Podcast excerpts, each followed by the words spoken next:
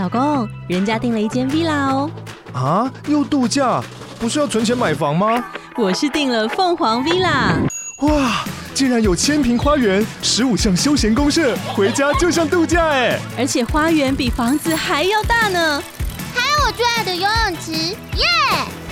龙大营建 villa 生活，十年防水保固，二至三房，零七三九八五五五五，凤凰 villa。亲爱的日记，我又失职了，呜呜呜！本集节目由晚安小猪屋版权水晶音乐赞助播出。我昨天做了一个梦，掐供，就是这个梦里面有四期，我梦见我们两个一起去烫头发，好合理啊！一起去烫头发，然后因为烫头发都要做很久，对，所以就是我们两个就开始就是就是刚坐下来的时候，我就想说，嗯，来 check 一下我的 Slack，好，嗯、就是那个我工作的那个那个讯息。等一下，你们是一起翘班去烫头发吗？有点像那个感觉。我不知道是你梦的。翘班烫头发这件事情很像那个九零年代会发生的事情 哎。那我们上去烫沙龙，烫很高的那个半屏山。对，呃，我以我的感觉来说，我好像是翘班去的，我不知道司机有没有请假，可能有吧。对，然后我就想说，嗯，来看一下 Slack 好了。然后那个结果我准备要看 Slack 的时候，发现哎，Slack 进不去哎。然后我说，哎，Slack 进不去。然后司机就跟我讲说，今天 Slack 宣布就是不可以在 Mobile Phone 上面使用，只能用只能用 PC。太棒了！太棒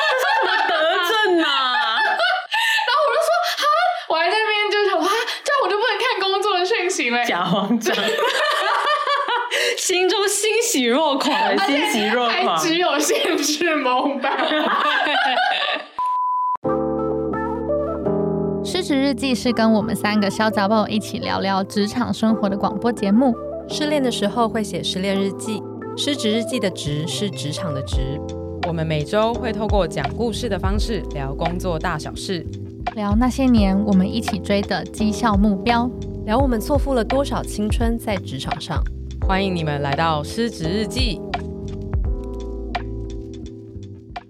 Hello，听众们，大家好，欢迎来到失职日记。我是今天的主持人涵涵，我是安吉，我是思琪。我今天要暴力开场，因为我们今天其实又算是对啊，你为什么突然少女？哪有装可爱？有，有，而且你刚才把两只手举起来，有一点。好啊，好啊，好啊，反正听众看不到，这样对，Good for them。同意。啊，我们今天其实比较像是一个算是时事评论嘛。哦耶，又要时事评论了。对，就是之前发现时事评论的这些集数好像收听量蛮高的，所以嗜血或者是呃视流量如命的我们，我们就又来举办这个类似的小活动。举办。我觉得我们讲时事都讲的还蛮有深度。对啊，对啊。那反正这次的比较就是比较生活化一点，因为算是我们在算是同个时间，就是差不多都有划到某一个人的发文。嗯、对。这个人呢，我并不认识他，我也不认识，我也不认识。嗯，可能就是一个，我也我也我真的是不知道他是谁。就 Facebook friend，甚至不是不是 friend，而且他好像也不是什么 KOL 哎、欸。哦，真的假的？嗯，嗯我觉得是这这一篇太多人转了，然后是我们所 follow 的 KOL 转了，对，所以我们才看见。没错，我也是因为某一个我有合作过的人有转过，嗯、所以我才有看到这篇文。嗯、然后那个时候四期就传到我们的群组说：“哎、我针对这一篇很有很有感觉，想聊哎、欸，但是我的想法跟这个人写的不太一样。嗯”然后我就说：“哎、欸，我也是哎、欸，然后我的 我的想法跟他也不太一样。”然后说：“那我们就来聊吧。”没错，对，而且我们就是硬是没有要在我们的群组说出来彼此的想法到底是什么。对，我们对呀，我们必须要憋到录音的时候才可以聊，因为想说就是隔三天就要录音了，所以想说好，那不如就是把最真实的反应留到录音。那我们这集的一开始就是也请四七先帮 干嘛？没有，就是其实这一集的主持人是韩寒，然后故事的主人翁是安吉，但是四七要负责 summarize。他是导读了，他是引 言人。哦，引言人的很棒哎，因为要导读这件事情就很累，所以想说，那既然发起这个这个话题，这一集的是四七，那就请四期来代劳。对，好啦，主持棒交给你。OK，好，那就是这一篇文章呢，就是是呃嗯，现在现在时间八月底，就差不多这个时候，我怕说很有一些很久以后的听众听到，然后想要回去找这篇文章，然后真的是很怕哎，怕你们 对，大概就是呃八月底的时候，有一个脸书上面疯传的文章，然后这一位作者的名字叫做汪正祥。哦，就如果你这样讲出来，对啊，我觉得完全可以吧。就这一篇文，我们今天的评论应该也不会特别负向。对啊，我觉得不会，而且这篇文我觉得会比较难找。所以，如果大家想要聊的话，可能可能之后是可以去找的。然后，嗯，这篇文他在讲的主题其实是阶级。然后他在讲的事情，他我就大概简单的讲一下这整篇文在讲什么。然后，我觉得我不确定他到底是什么样的人，我猜是个摄影师之类的吧。Oh. 然后他就说他呃在拍摄一个人，然后他就说这个人他很久以前就拍过，然后这是一个从国外回来接家业的人，然后那个时候看起来很像学生，但是。现在他再去帮他拍摄的时候，他就是一个哇艺术家策展人的这个样子了。然后就发现他已经完全就是算是有了现在一个专业的人的样子，但是他还是保有那个四年前那个活泼天真的那个模样。然后他自己心里就觉得很惆怅，因为这一个人等于他其实就是在四年内从无到有的，从一个像学生一样的人，就变成了一个专业的策展人。那他能够有这样子的机会变成这样子的人，其实是因为他就是有一个家业可以接，嗯，所以他就从这边开始抒发了他的各种的想法。那我觉得有一段我特别的有感觉，是他写说他拍过很多人都是像这个样子，但是他们。从国外一回来，一有东西可以接的时候，他很快的就可以掌握那整件事情，然后很快的也就取得了一些进步。然后他的那个有一句原话是说：“呃，我们会说这都是有资源的好处，当然会有人说很多有资源的人也没成功啊，这些都没错。可是我们没有办法否认说，的确以这些人来讲，他们想要做任何事情都是有条件可以直接去做的。那直接去做，其实往往就是学一件事情最快的方法。例如说，他想要做展。展览就有一个展览可以给他策展，然后他想要创业就会有一个公司可以给他创，然后他觉得这个其实是这一群有资源的人，他们跟我们这些平常的人最大的差别，所以他认为这样子的人是上层阶级的人，他跟我们这些中产阶级的世界观会不一样，因为他们呃会觉得世界上就是啊有各式各样的挑战，这些挑战都是可以给他们去克服去。进化去享受的，但是对于我们这些中产阶级的人来讲，其实是界限比挑战还要更多。然后我们总是在非常非常努力的在自己的圈子里面挣扎，然后耕耘，然后就会发现别人很轻松的就可以进来，然后很轻松的就可以达到我们到的某一个位置，可能之后又很轻松的又走了，他又去别的地方去做他别的事了。然后，所以它的结语就是说，什么时候我们意识到阶级，就是当你发现别人的日常其实是你的梦想。然后这篇文就这样子结束。然后就是这篇文在我的脸书上，就是很多很多人在转。然后那天看到的时候就觉得，哇，我们可以来聊一聊关于这篇文，我们的想法是什么？我可以补充一个，就是我我看到这篇文是，也反正就是我的。脸书好友某个 KOL 转的嘛，嗯、然后那个 KOL 就是下了一句注解，叫做“你以为的起点已经是别人的极限”，嗯、然后就觉得这个点评其实蛮不错的，因为就是也是一句两句话就短短的，就是总、嗯、总结了就是这个人这么长的故事。哦、但我觉得他发的文算蛮好的，因为他写的算是引人入胜的，就是能够能够能够愿意停下来看这样子。嗯，没错。好，然后反正我本来就是有很多话想说，然后。结果就两位就都说他们有很多话想说，就是安琪就直接写了写出了一个脚本，对，他就直接写了一个脚本。我想说，哎，是要篡夺我的这个故事主人公的位置吗？那就给你吧，那你就开始讲吧。你说说，我为什么会写脚本？是因为我。怕我有太多话想讲了，然后没有一个脉络，你知道吗？结果没想到今天就变成故事的主人。反正我们以往会写脚本也是因为这样。对、啊，好哦，好，我我我觉得这这篇文其实还蛮动人的。嗯，对，就是他是有自己的亲身经历去出发的。对，然后我也我也可以想象，就是我人生在某些时刻会有这种感觉。对，就会觉得自己好像永远是某一个阶层，然后永远跟别人不一样，嗯等等之类的，嗯嗯嗯然后会觉得哦，阶级这种东西好烦，好想要去翻转些什么东西这样。我就来分享我自己的故事，就是我自己怎么从小到大大概怎么看阶级这件事情。嗯嗯然后我第一次体认到阶级这件事情的时候，是我应该是国中吧，还是国小？忘记，可能是国小哦。就国小，我不知道你们学校会不会填那种家庭资料？会。嗯，然后他就会有一个选项是。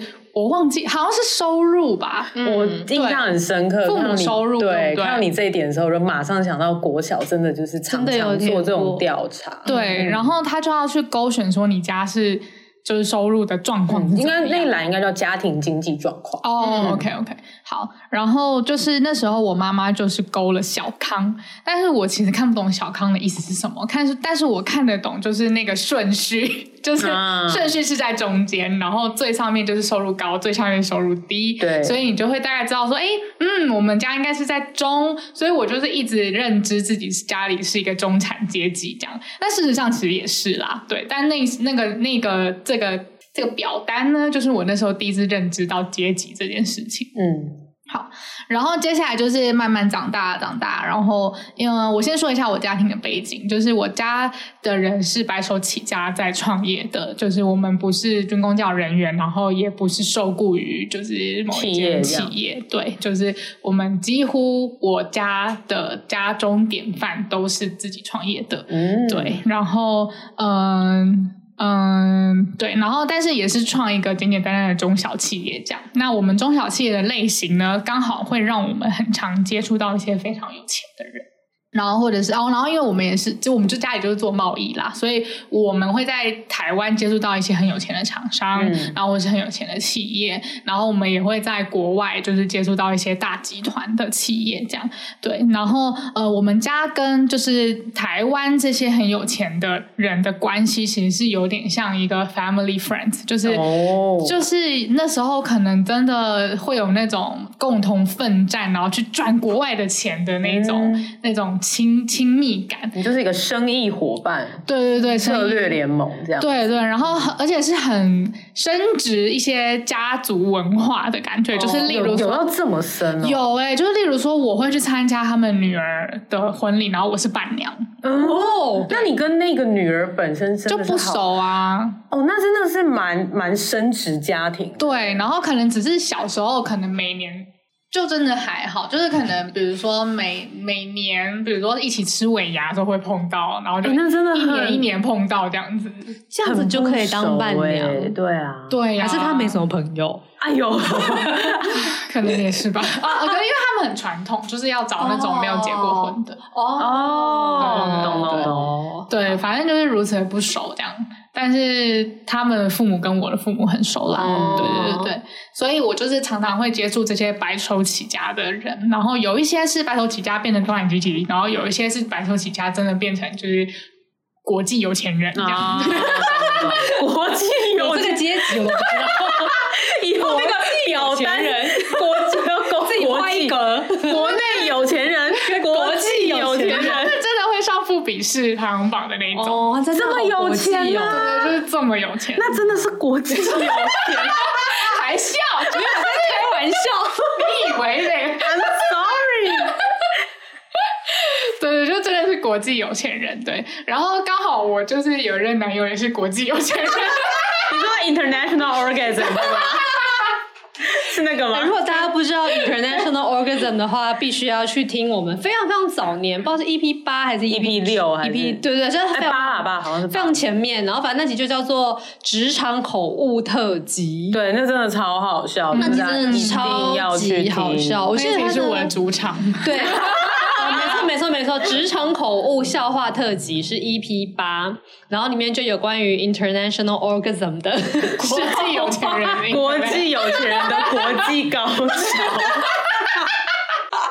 对，好合理哦，很合理耶，阶级阶级，人家是国际，人家的人家的 orgasm 都是 international，我觉得听众会被我们大误误导。没事，我们听众冰雪聪明的，他不知道就回去听 EP 八，这样就可以了。对对对，好，我刚刚讲的，你刚刚讲到有一任男友也是国际有钱人，哦、对对对这不是重点，重点就是就是虽然我们家是小康，然后但是我们就是会因为工作的关系，呃，因为事业的关系，或是因为一些因缘际会而认识一些国际有钱人。OK，然后但是我父母一直给我的。呃，概念就是那是他们是他们，我们是我们，oh. 对，就是我们是很不一样的。那他们有他们的好，我们也有我们的好。就其实我很小的时候就很认知到这件事情，而且就是你知道这些国际级的有钱人，他们其实有烦恼的时候。就是可能是因为我父母人缘很好吧，就他们都会跟他们讲，可能是一些家庭烦恼啊，oh. 可能是什么什么这样。然后我就很很年轻的时候，我就知道有钱不等于快乐这件事情。懂，对，真的蛮早就知道了。对对对，就是很夸张哎，就是嗯、呃，我可以稍微分享一下那种有钱的程度，就是例如说他们办他们的的那种生呃女儿的生日 party。然后我们就去他家，然后发现他家是一个城堡，嗯、就是、嗯、就是他家真的是一个一层楼的那种城堡，在台湾哦。然后真的是会有那种超大的庭院的那种，然后就是他他女儿的床是要爬小楼梯上去的，因为很高。什么意思？我没有办法想象是 IKEA 的那种双层，不是不是是一个 我跟你想想，你想象那种维多利亚时期的城堡的床，然后它可能就是四边四角都会有木头，然后会有帘子什么的那种。嗯、但是要用楼梯爬，我还是有一点无法理解。哦、那时候很小，就是可能是幼稚园、国小那种，哦、然后会有一种小楼梯。OK，对，就要稍微小，哦，就是说对成人来讲可以直接坐上去这样子。对，哦，那我可能成人只要踩一阶就好，这样。可能一节一个小节就好，很屌哎、欸！Oh. 对，就是真的是城堡，Downton Abbey 哎，有没有？有一点，有一点那种感觉。然后你知道，我后来跟我妈在聊天，我我还会跟她讲说，之前就是她可能是某个阿姨，然后我说之前那个叉叉阿姨家真的有这个生日 party 吗？因为我回想起来，我会觉得好像是一场梦，呃、我以为是于芬的幻想。对。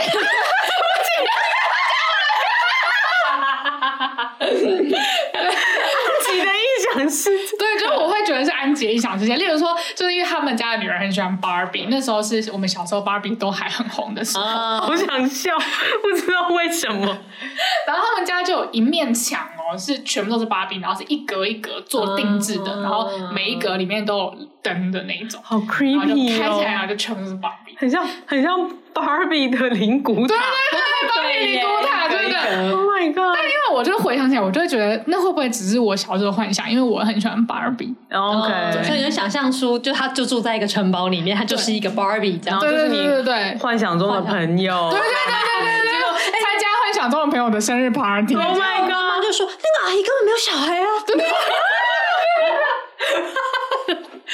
就是我有时候长大回想起来，我都会就是在那边跟我妈聊，然后我妈就说：“啊，是真的。”然后 是 life in plastic。对。好的。但后来就是真的，他们就是大人会有大人的困难，大人会有大人的难题，无论在家庭还是儿女啊，或是他们的事业上面。嗯、然后可能我也多多少少也都会听到我妈在讲这样子，然后我就会知道说。呃，就是有钱，其实随之而来的困扰跟就是烦恼也会很多。嗯嗯嗯、然后像我那个那个阿姨，她可能甚至也都会睡不好啊，然后或者是会有一些身心的状况这样。然后我就我就对我很小就知道有有有钱不等于快乐，但是我还是会有一个 mindset，就是会觉得其实钱永远不嫌多。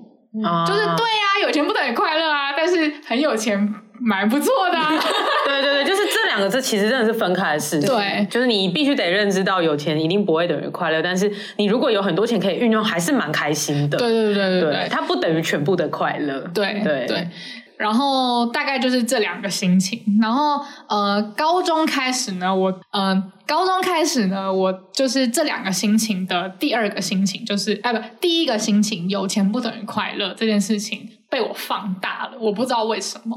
然后那个时候，我不知道为什么，就是很瞧不起，就是富二代。哦，对，就我就觉得，对啊，你富二代，但是就是你也不一定快乐。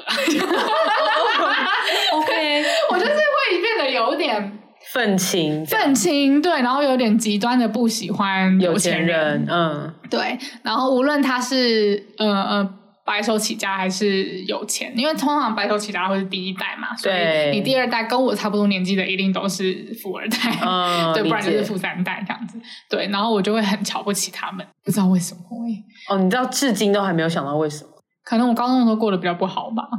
嗯，好，OK。对，我到至今还不太确定为什么。然后我甚至就是我会真的是蛮偏见的，就是讨厌那些人。像我大学系上就有一个男同学，就是他很有钱，他就是那种吃饭的时候都一定会请请大家的那种。嗯，有点夸张。就是会有一种他在有他在用钱买朋友的感觉。哦、对，然后我那时候就是会超级讨厌他耶，就是。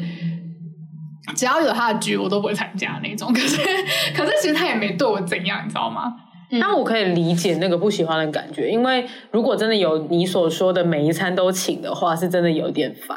可是他不是，就是他老实说，他其实不值得我这样对待啦，因为他其实个性是那种，就是大家开心就好啊。我是真的有钱，那就是大家开心，我也很开心。这样哦，对他不是那种就老子有钱啦，你们都不用付钱，就也不是这种、哦，就是就是一点点炫富，但是还算可以接受。对对对对对，但我那时候就莫名的很讨厌他，然后可是我们也没有。要剁手这样，那你怎么会爱上一个国际有钱人呢？啊、就是你的男友为什么、哦？我爱上他说，我不知道他是国际有钱人哦。对，哇，好像是个言情小说的剧情。对啊，对我 这叫国际有钱，爱上国际有钱人，没有人会看，好像 Seven 卖的那种，大概十年都在货架上面，没有人要拿。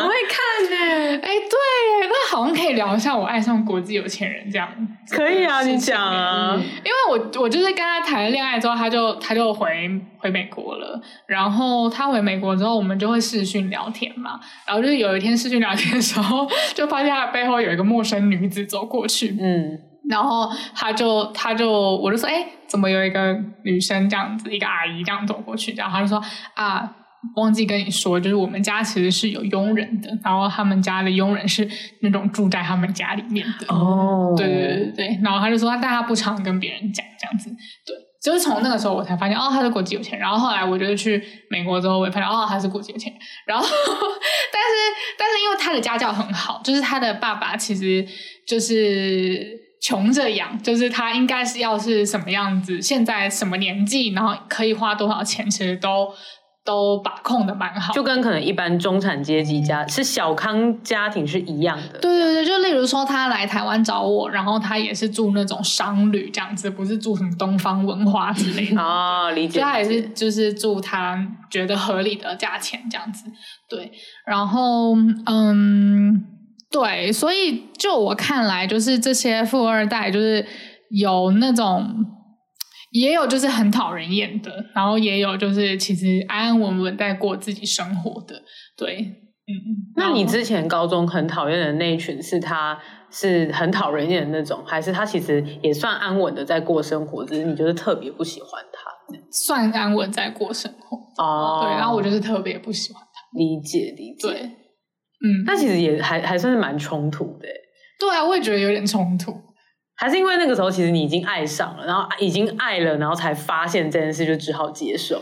对，可是我觉得我也没有到很接受，欸，哎，啊，就是，哦，就是如果他花的钱比我想要的多的时候，我就会有点焦虑。哦，对，懂。我就会觉得那是你的生活，不是我的生活，然后我有我的生活要过，那不是说因为我跟你在一起，我才可以花这么多钱啊。对，所以你还是爱着一个，就是你们一开始他。就是才刚开始恋爱的时候，那个看起来像中产阶级出来的那个，对、哦、对，而且例如说，他常常会，他常常会觉得说，嗯、呃，因为他想对我好，所以想要带我去哪里哪里哪里。可是我就觉得，那我如果爱上这件事情怎么办？没有了你，我是不是都做不到了？哦，是想的蛮多的，对，以那个年纪的人来说，是想的蛮多的。这个想法倒是有趣，嗯，真的吗？就是。我我觉得可以理解仇富的心态，嗯，就是他大部分时候我会觉得仇富比较是一种相对剥夺感，就是你想要有你，你也想要快乐的有钱，但是你没有，所以你就有点生气那一些人，所以就讨厌他们。嗯，但是你刚刚提到一个比较，我觉得比较幽微细腻的心情是，呃，他想要给你一些好东西，然后你会觉得，要是我爱上了这些东西该怎么办？然后没有你之后，我是不是就不能够有了？因为你这个心情似乎就隐含着你认为自己其实是喜欢那些东西的，对，只是你现在没有资格有，嗯，对，所以你才会很害怕去发现自己真的喜欢。那你不能够接受你自己是一个平凡的中产阶级的女儿，却不能够拥有这个你想要的生活。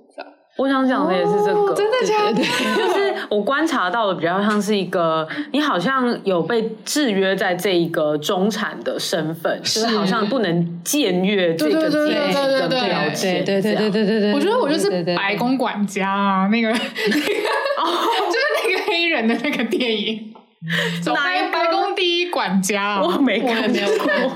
Anyway，就是白宫第一伟大，就是一呃，我很我很简单的讲，我就不要站我这样。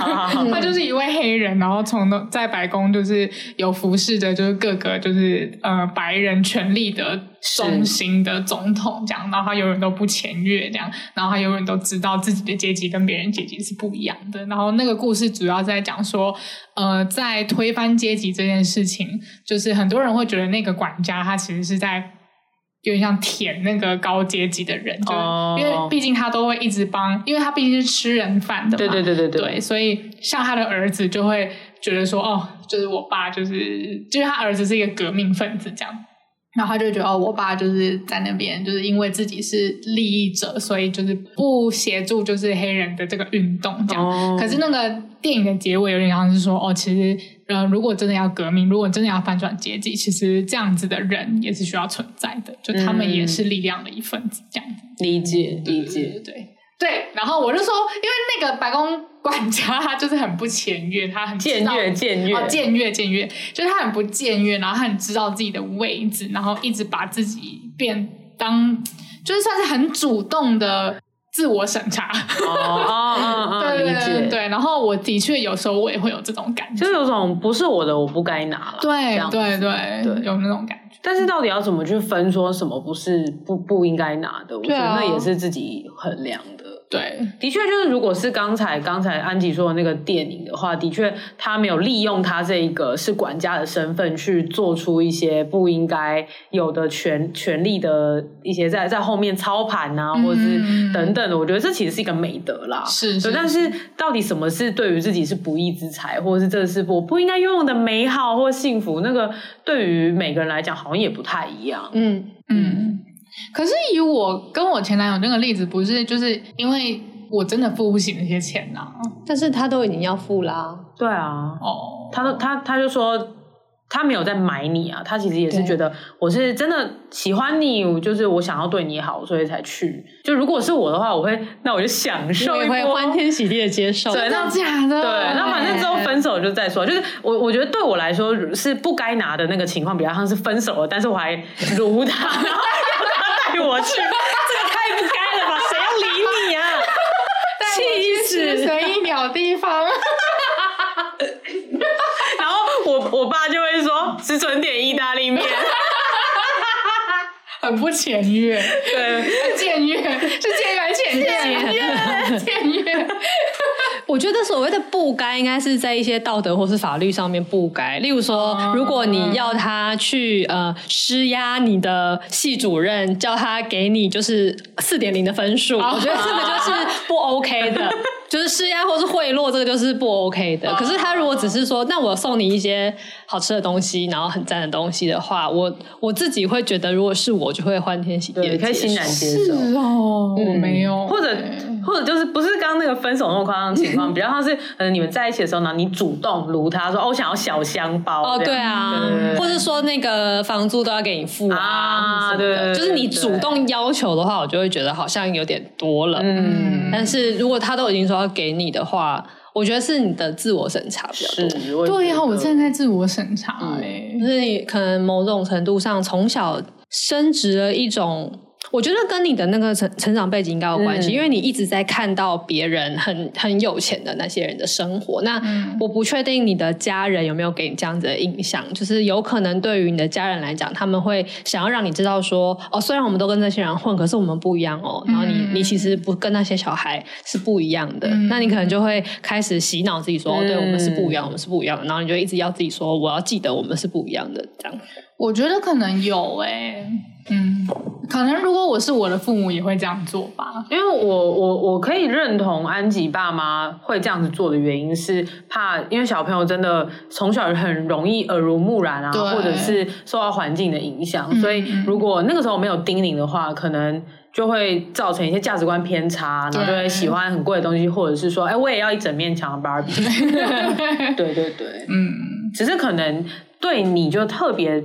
就刚刚好，你可能有比较在意这句话，所以就、嗯、就也升值了你的心。这样，我觉得也是。我长大之后，不知道为什么自己也很容易遇到一些有钱人。我觉得，我觉得其实有可能是因为我从小耳濡目染，看到一些好的东西，所以我对于好的东西的标准其实是有一定的标准。对对对。对所以当我表现出我这些兴趣喜好的话，那那些人其实也会。也会很快就可能跟我 click 到嘛。哦，理解。对对对，其实我其实有感受这件事情，就是我的眼光其实还蛮高的，因为你的品味是好的啊。对，嗯，对。然后其实他这个也会让我有点微纠结，就是 就是我喜欢的东西这么好，然后眼光这么高，可是的确我现在的生活背景或是经济能力是没有办法 support 我这一点的。对，就是这点，这点也是会蛮让我纠结。但它它会让你就是会朝向更好的方向发展，不是吗？就是你就会想要可能有薪资的成长，然后让你有一天可以像大买名牌包，对对对对对，这种的。我觉得这算是一个算健康的动机吗？我也不太确定。我觉得是诶，但我觉得那个关键是你要渐渐放下那个。你觉得自己不应该要拥有那么好的东西的心情哦，这一切都已经太处女座了，好烦哦！突然骂，为什么突然骂？diss 处女座。我最喜欢 diss 处女座，因为就是喜欢一些很精致、很美、很棒的东西，但是又觉得自己一定要非常辛苦努力才可以去得到那一些好东西，然后怎样怎样怎样，又觉得自己好像不应该要怎么说什么，这这些纠结都很处女座。而且我真的觉得我一我我小时候曾经发过一个宏愿哦，就是什么？哦，我我以前有一个很奇怪的癖好，就是我因为我我常常一个人去逛百货公司，然后我就很喜欢去逛百货。公司.然后我以前大学的时候，我就是为了自己要练习英文，就是我真心就是只是为了自己要练习英文，以及就是我喜欢看好的东西，我就会自己跑去北拉比塔，然后就是用英文跟柜姐聊天。我觉得我觉得很屌哎，就会进去 Hermes，然后就会跟他聊说，哎，我想要什么啊？然后就这里的价钱跟国外的价钱是不是？我就是就这这两个理由哎，好屌，哦柜姐蛮辛苦的，对，柜姐怎么还要跟你讲话？对，而且我。大学生哎，然后以前北来亚有一个柜是就是各种国家的香水这样子，oh. 然后我就在里面就是在那边跟他聊香水这样，我就觉得柜姐一定觉得我很烦，可是我来北北来片根本没有人，有点事？对呀，没有人，他就在里面吹冷气，对，很没有价值感。我今天终于有人跟我讲话了，然后我小时候就会发那种宏愿，说我小时候我一定以后我一定要用自己的钱，就是进来，然后看到我喜欢什么，我都可以把它买下来。哇，真的是宏愿呢，就超宏愿啊！我现在已经放弃这个愿望了。嗯，对我我我也是蛮支持，就是安吉可能要放下这个执念的原因，是因为如果真的是这个执念使然的话，那可能你无论赚到多少钱，买到多少东西，你还是会觉得自己不值得。哎，对对，奉劝要放下。那再回到这篇文章，就是大聊超远，但还没关系，飞太远，就变成我的智商了。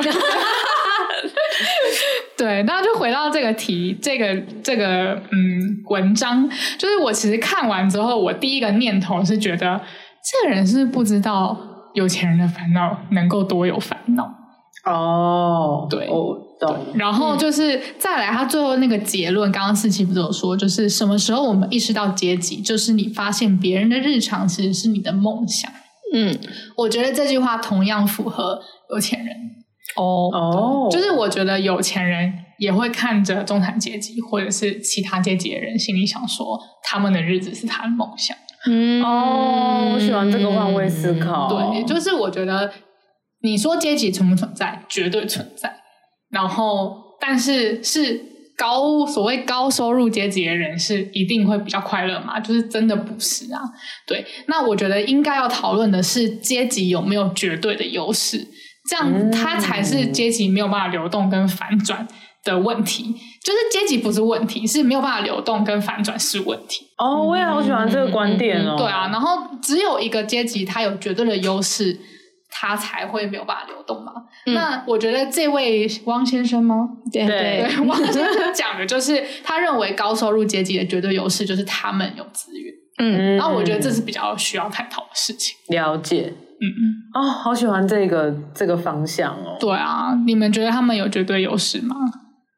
我自己会觉得有优势，但是并不是绝对的。嗯，因为我真的很喜欢安吉刚刚那个结论，就是换位思考说，其实每个阶级都有他们的烦恼。嗯，所以然后每个阶级也有他们专属的快乐，就是应该不是说专属的，是在那个阶级的时候比较容易得到的快乐。嗯，对。那我自己的想法其实是，呃，那不同阶级的人也会有不同的优势。对，那个那个资源，就是那篇文章里面提到的资源，比如像是哎，有有有想要创业就有业给他创啊，那有想要策展就有展给他策，这的确是一个很棒很棒的资源。嗯嗯嗯。那其实呃，会不会因为这样子的资源，其实让这些人去限制了他能够去经历到的一些事情？嗯，对，这可可能就会是他们的劣势。那对于白手起家人来来说，因为想创业的时候就必须要自己去筹钱啊，嗯、或者是一定要有一个很棒很棒的 idea 等等的，对，才可能才那个成功的几率才有可能会提高。嗯、那我觉得这也会是也会是很棒的经验啊，我觉得不敢说是优势，但是那绝对是。呃，有钱人没有办法体验到的，因为你看哦，如果想要策展就有展给他策，那这一个策展人可能他没有去经历到的，就是比如说挫败，或者是没有办法经历到说自己去融资找找 sponsor，然后也甚至有可能是因为他本来就有一个业可以给他创，所以他会听不到市场身上真正的声音等等的，嗯嗯嗯，所以我自己觉得这也是双向的，就针对这个绝对优势这件事我的看法。四呢？嗯，我想要先听涵说，就是关于那个结论的部分，然后我再想要综合的说我的想法，因为我想法其实非常之简短。OK，不想要在这个时候讲，因为我怕一下就讲完了。好的。然后为什么我想要特别 cue 这一点，是因为我看完之后，我就说我算是一半同意他的说法，可是我觉得结尾太丧志了。嗯嗯嗯。然后涵就说：“是吗？”但是我的结论更丧志哎。我说什么想听？我想说，我想要先听这一个 part 是什么？好的，那反正。但呃，感觉我们对于这篇文章应该会有蛮不一样的看法，因为像安吉刚刚的看法，就是他其实不会觉得阶级是问题，只是阶级他如果真的没有办法被没有办法流动的话，才会是问题。但阶级是否能够流动，我觉得这个实在太社会议题了。我们可以看，如果还有时间的话，我们可以再回头聊这样子。那我对于这篇文章的结论的看法是。我一半，我也是一半同意，一半不同意。嗯，一半同意的原因是，呃，因为汪先生就是笔者，他写的现象是真的存在的。嗯，对，就是呃，别人的呃，你的起点可能就是别人的极限这样子。那但是我的想法其实会是，呃，如果当你想要创业，然后没有一个业可以给你创，那这的确是会辛苦很多，没有错。但是，就是我自己的结论会很丧失的原因是。呃，我会觉得，那如果因为没有一个业可以给你创，或是没有一个展可以给你策，而你就无法成为策展人，或是你就无法创业成功的话，那是你自己没才华吧？哦，原来是这样子的上 次，原来是觉得，呃，阶级这件事情的优势的确会让一个人更容易成功。嗯，但是我会认为说，如果那个人真的能能够配得上去实现这个梦想或者理想的话，那他应该要有对应的能力跟才华才对。嗯，不然就是呃一个没有策展天分或者是策展能力的人，然后他的家给他一个展给他策，然后 OK 就是他真的策了，但是你觉得北美馆会让这种展上去吗？不可能啊，有可能。其实北美馆的话是有可能，哦，真的假的？北美馆是有可能。OK OK，好，那好那。收回这个，收回，对，财富限制我的想法。贫穷限制我的想象。好，那我我的想法就是，就会觉得说，那如果你你没有资源，但是你真的很有才华的话，你一样做得到。对，这就是我会觉得我的结论跟上这个原因，嗯、因为我是一个非常能力导向的人。是对，我会觉得，啊、呃，你可以靠天分，或者你可以靠能力，你也可以靠资源。但如果你这三个都没有的话，那你就是不配拥有，或者就是你就是做不到。这是一个先天，嗯、应该不能说先天，这就是一个。结果这样子，不是世界呃，我觉得天底下不是万事都如人意的，嗯嗯嗯，所以这可能就是不如意的其中一种，嗯，对。哎、欸，你刚刚讲到那个北美馆可能会让你测一个很烂的脚，就想到你们看到最近有一个中国作家 叫做 贾贾浅浅，然后反正呢，总之他的他的那个诗就是被中国网友戏称为屎尿体，然后屎尿体吗？就是总之呢，就是这一个这个人这个。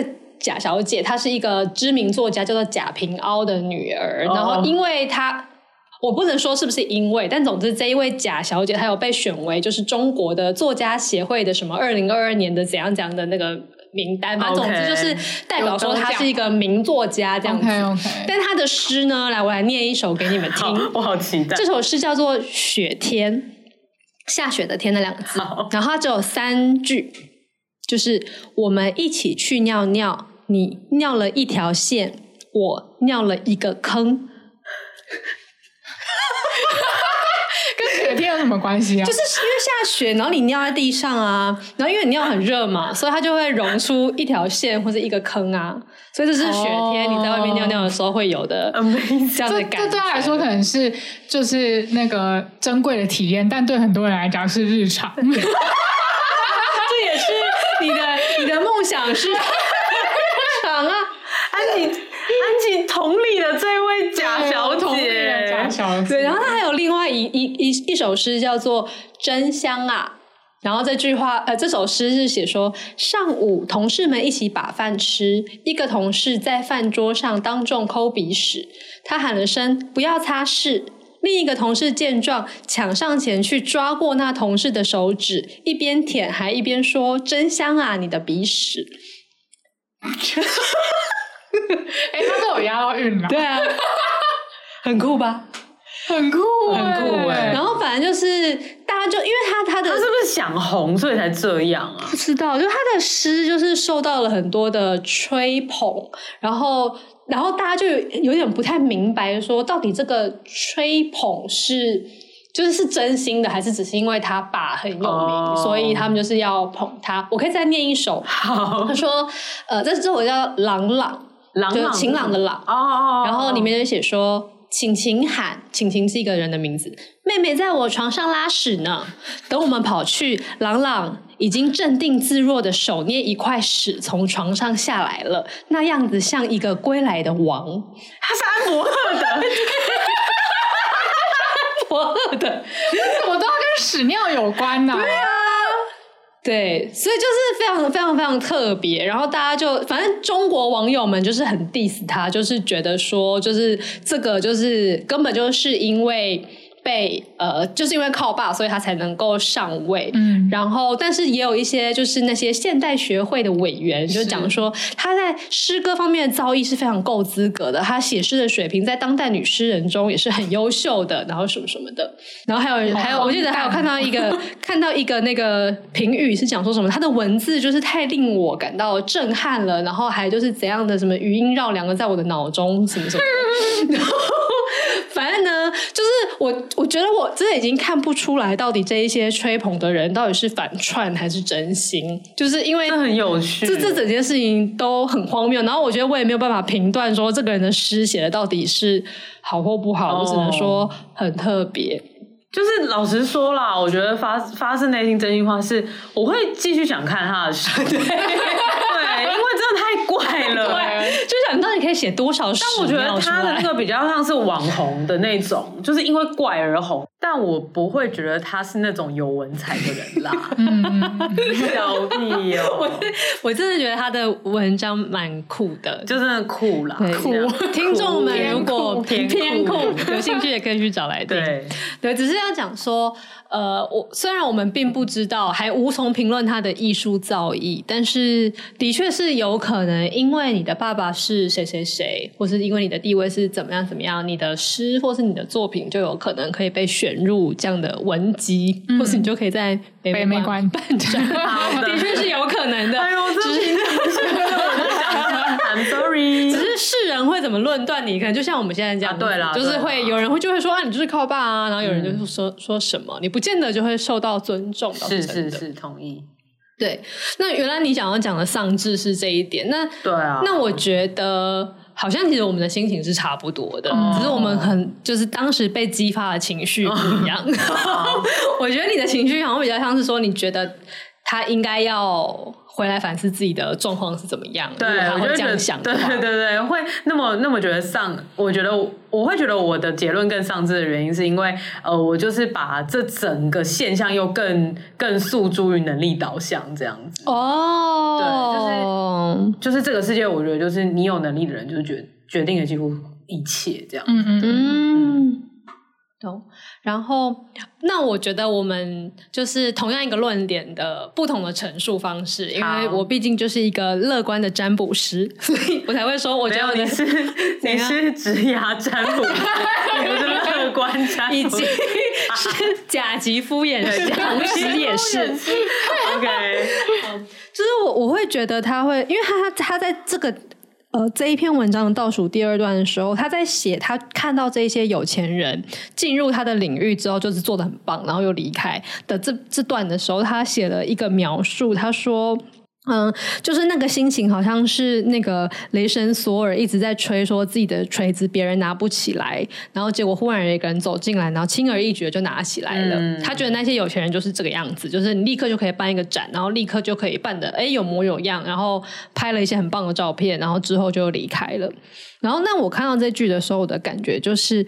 确实，可能这一些有钱人是可以，因为他拥有了资源，所以他可以轻易的做到一些你做不到的事情。可是，我会相信每一个人一定都有什么是你做起来很轻松，但是别人却觉得很困难的事。哦，所以我会觉得他应该要去看，那到底有什么东西是你做起来很轻松的？因为我越来越觉得每一个人身上都会有这种东西，只是你可能没发现而已。就因为对你来讲，它已经太自然了，自然到你根本不觉得。这是一件多了不起的事，那有时候你甚至还觉得它是一个缺点，可是别人就会觉得你这件事情很厉害，然后你就是哎随便做都可以做得比谁都要好。然后例如说像我就是一个非常会信口开河的人，就是就是 就我非常可以。说话不经脑袋，但是会说出别人想要听的话，就是你的黑魔法。对，我的黑魔法 就是我很适合去咨商，或是开占卜摊，或是陪酒，就是真的，你很适合陪，很适合陪酒。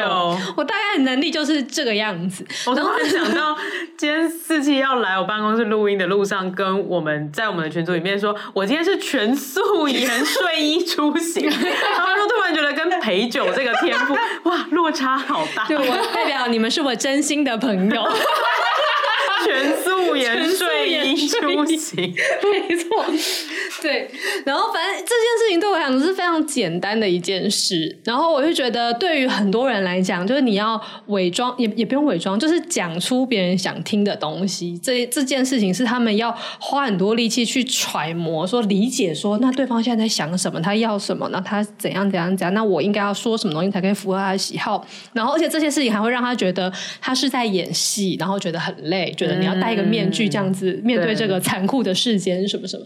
但是对我来讲，它就是一个，就是我眼都不眨，我就可以说出来。然后说完之后，我也抛诸脑后，没有觉得我牺牲了什么。然后那些人就开开心心的觉得说：“哇，你好懂我哦。”然后什么什么，天哪，靠腰，靠腰，这这集播出去，踏踏的账号还得了呢？对占卜的时候是相对比较真心的。我刚刚描述的是我在陪酒的时候，哦、这就是你的那个黑魔法的阶级。呃 就是哦、对耶，我可能就是生下来在黑魔法世界里，也是甲级啦，甲级的那个魔导士，一定要甲，一定要 甲乙丙丁，因为最俗，最俗气，必须得对，所以我会说他，我我会觉得是他太丧志了。就是为什么你只看见那些别人可以轻易做到而你做不到的事，那你自己一定也有，那你怎么不去看那东西是什么呢？那如果你都看不见的话，那是不是代表也许你现在的人生道路真的不该是你现在选择这一条？因为他没有让你发挥你的天赋跟才华。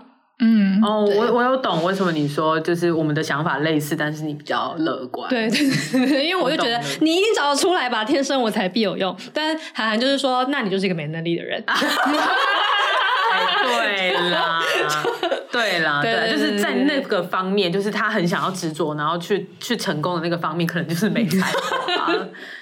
那我也要补充我的结论，好，我觉得可以延伸出来，就是提供听众其他不同的想法。嗯、对，就是我刚刚的结论，其实不是说就是呃，重点不是阶级，重点是阶级能不能够流动。嗯嗯嗯、然后接下来就会导到一句非常烦的话，叫做找到你自己的绝对优势。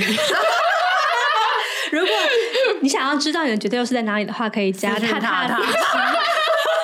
或者是什么让天赋发光，很烦 的身心灵的东西。然后我也可以理解这个汪先生，只要听到这两句话，应该都会气疯。我也觉得，因为就是就是他那些有钱有资源这件事情是多么明显的一件事情，就是他就是 in your face，就是你你怎么你你很难去忽视这件事情。那你你。呃，一定会在某些人生时刻感受到这种丧志的感觉。其实我是我不知道为什么我蛮同理这位王先生，真的，因为一整面墙的芭比真的很难不发 现。对，而且你想想看，如果他真的梦想他自己也想要策展，然后他他反而变成都是他在拍这些人，就是我觉得那种那种愿望落空吗？或是梦想剥夺感？对对对，是是真的很重的。对，那我有另外一个。一个方向来，就是提供，如果你是汪先生这种感觉的一种思考方向，就是，嗯、我我认识的那些很快的有钱人，或者是甚至是嗯、不开心有钱人，就是我在他们身上看到了一个很大的特质，就是，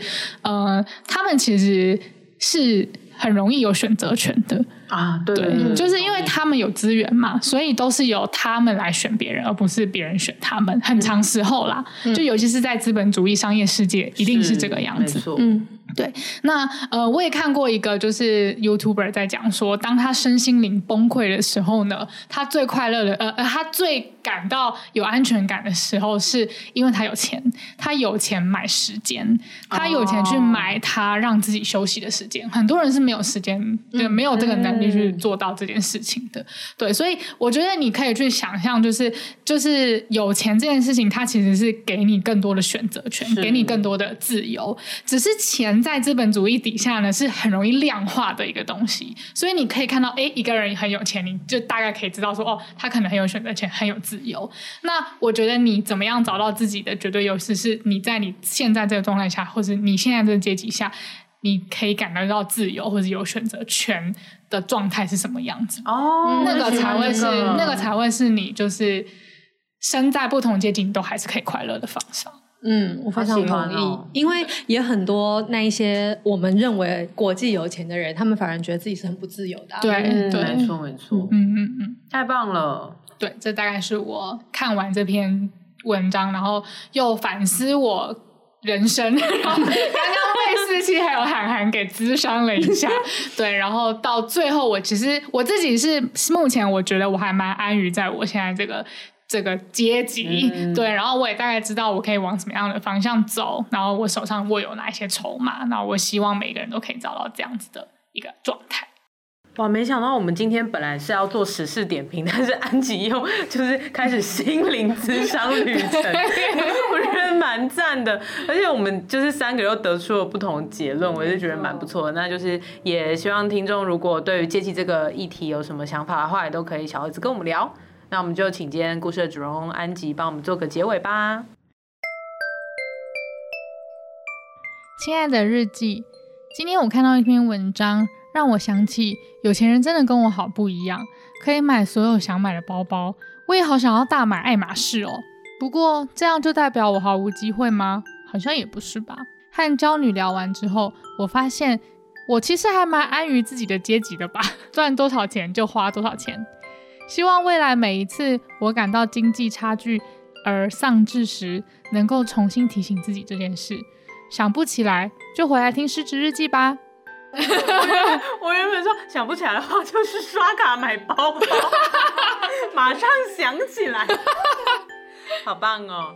那我们这集就讲到这边喽，欢迎在各大收听平台追踪失职日记。喜欢我们的话，可以追踪我们的 IG，我们的 IG 就是失职日记，你就是只要搜寻这四个字就会找到我们了。那呃，最后我们就是开抖内啦，所以如果呃喜欢我们的话，那娇女就靠各位反转阶级了。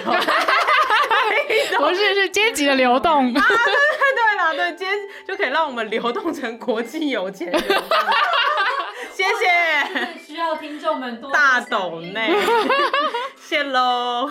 好了，那就失职日记下周见喽！我是涵涵，我是安吉，我是四七，拜拜，拜。